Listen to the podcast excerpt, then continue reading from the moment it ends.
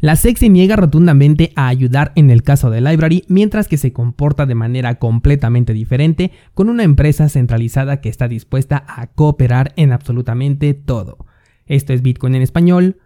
Comenzamos.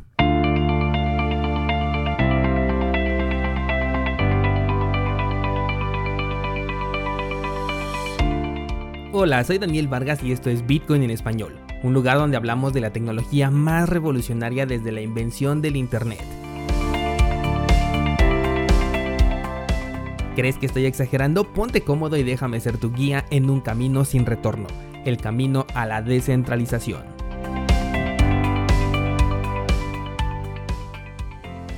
Viernes 2 de abril de 2021, ahora sí digo 2021, que ayer a pesar de ya estar en marzo volví a decir que estamos en 2020. No puede ser que a estas alturas todavía no me acostumbre a este cambio de año. Bueno, pues un día bastante interesante, sobre todo en las redes sociales, viendo las diferentes bromas que jugaba la comunidad cripto con el April Fool's Day en donde incluso pudimos ver a Peter Shift, este señor que está vetado en este canal por sus comentarios, pero que hoy se merece una breve mención por hacer esta pequeña broma, en el cual publica que, eh, que él se equivocó con Bitcoin, ya que como sabes, Peter es un hater de las criptomonedas y además es fan del el metal dorado, a lo que su hijo, que es la cara opuesta, respondió que de todos los tweets que ha hecho, este es el único con el que está de acuerdo. Evidentemente esto se trata de una broma, aunque el teatro que han formado estos dos a lo largo del tiempo también ya está rayando en la broma, puesto que mientras uno ataca el otro defiende y debo admitir que es una buena estrategia, pues constantemente veo a estos dos personajes en los medios de comunicación de noticias cripto,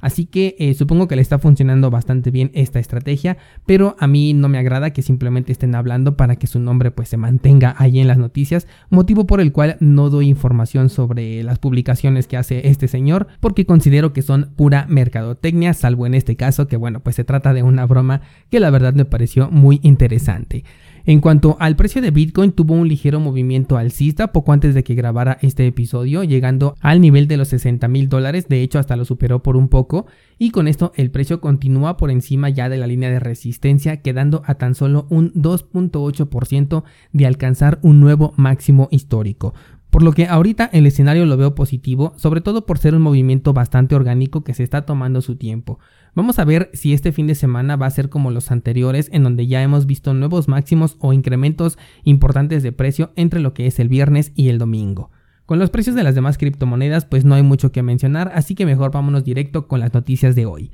Y vamos a retomar el caso de Library, la plataforma de videos descentralizada que de hecho ahorita ya se llama Odyssey, y la cual enfrenta una acusación de fraude por parte de la SEC. Esta empresa dice que aunque no realizó una ICO, que es de lo que se le está acusando de fraude, ellos están dispuestos a negociar con la SEC. Sin embargo, la respuesta ha sido tajantemente negativa por parte de la empresa reguladora, a lo que Library dice que la SEC no quiere llegar a un acuerdo, no está interesado en esto, sino que lo que quiere es la cabeza de Library. Ellos insisten en que el objetivo de la SEC es convertir a todos los tokens blockchain en valores, lo cual será una pesadilla burocrática para los residentes de Estados Unidos y las empresas que operen en este país.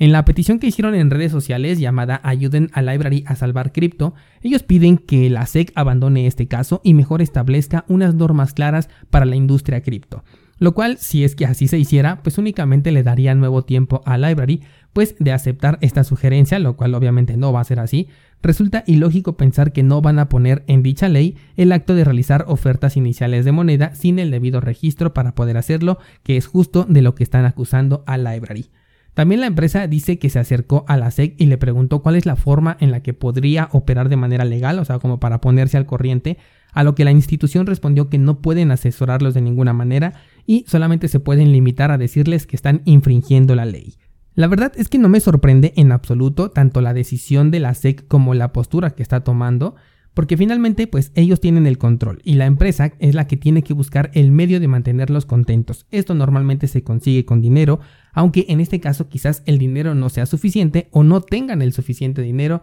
para poder llegar a un acuerdo. Ahora, con que esté poniendo en riesgo al sector cripto, mi opinión es que todo aquello que realmente pueda ser eliminado, bloqueado o congelado por una entidad bancaria o reguladora debe simplemente desaparecer, porque para el sector de las criptomonedas no sirve. Y es que imagínate, en palabras de Library, si la SEC convierte a todos los tokens blockchain en valores, se va a convertir en una pesadilla burocrática para los residentes de Estados Unidos y para las empresas que operan en este país. Esto, desde mi perspectiva, quiere decir que simplemente la criptomoneda o el token no sirve, porque si te va a provocar estos problemas, ¿cuál va a ser el beneficio que tienes? Recuerda que el término criptomoneda se le dio por primera vez a Bitcoin, por lo tanto, aquello que no cumpla con las características únicas que hacen a Bitcoin ser la criptomoneda más importante, entonces simplemente debería de dejar de existir. Así como lo escuchas descentralizado,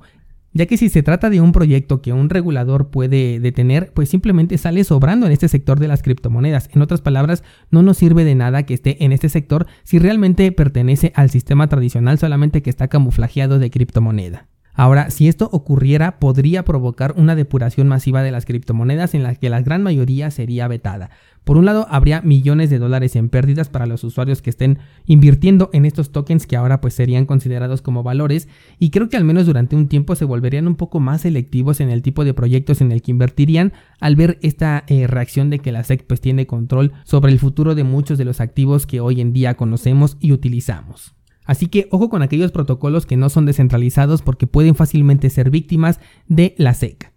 Pasemos a otra noticia y esta vez le tocó actualización a Electrum Wallet. Con esta nueva actualización, la 4.1, Electrum se convierte en un canal de, de, Lightning Network al que puedes tener acceso incluso si pierdes o se descompone el dispositivo en el que está instalado. Déjame te explico. Las palabras de recuperación que te entrega Electrum sirven para recuperar el acceso a tu cuenta, a tu cartera con todo y tus fondos. Sin embargo, si tú tienes un canal de pago abierto con Lightning Network, en este caso las palabras de recuperación no permiten recuperar, valga la redundancia, los fondos de los canales abiertos de Lightning Network, por lo que terminarías perdiendo este dinero en caso de que tu dispositivo llegase a fallar o lo llegaras a perder. Esto porque la única forma de acceder a estos fondos es con la clave que se guarda directamente en tu dispositivo, ya sea la computadora o el teléfono celular. Y este es justamente el error que provoca las pérdidas, el hecho de que la clave encriptada se guarde directamente en el dispositivo y no de manera offline como por ejemplo las palabras o las semillas de recuperación que anotamos en una hoja de papel.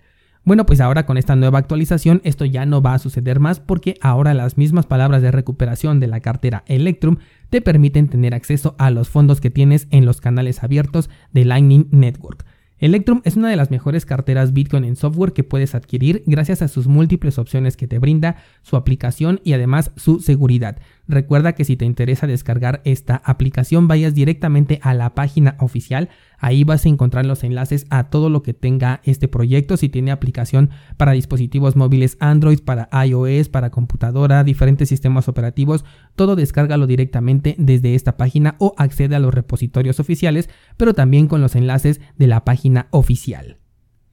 Pasemos a otra noticia y Coinbase después de haber retrasado su interés en cotizar en la bolsa porque se descubrió que inflaba los números de su liquidez para mostrar información inflada sobre los intercambios de su servicio, bueno, pues ahora ya está a punto de salir a la bolsa oficialmente después de que la SEC finalmente autorizara este movimiento. Fíjate descentralizado la enorme diferencia entre el comportamiento que está teniendo la SEC con una empresa que está dispuesta a cooperar en todo como lo es Coinbase y la respuesta que le da a un protocolo descentralizado como en el caso de Library, que bien podría terminar perdiendo el caso, pero finalmente la plataforma de Odyssey, al ser descentralizada, continuaría operando de manera normal.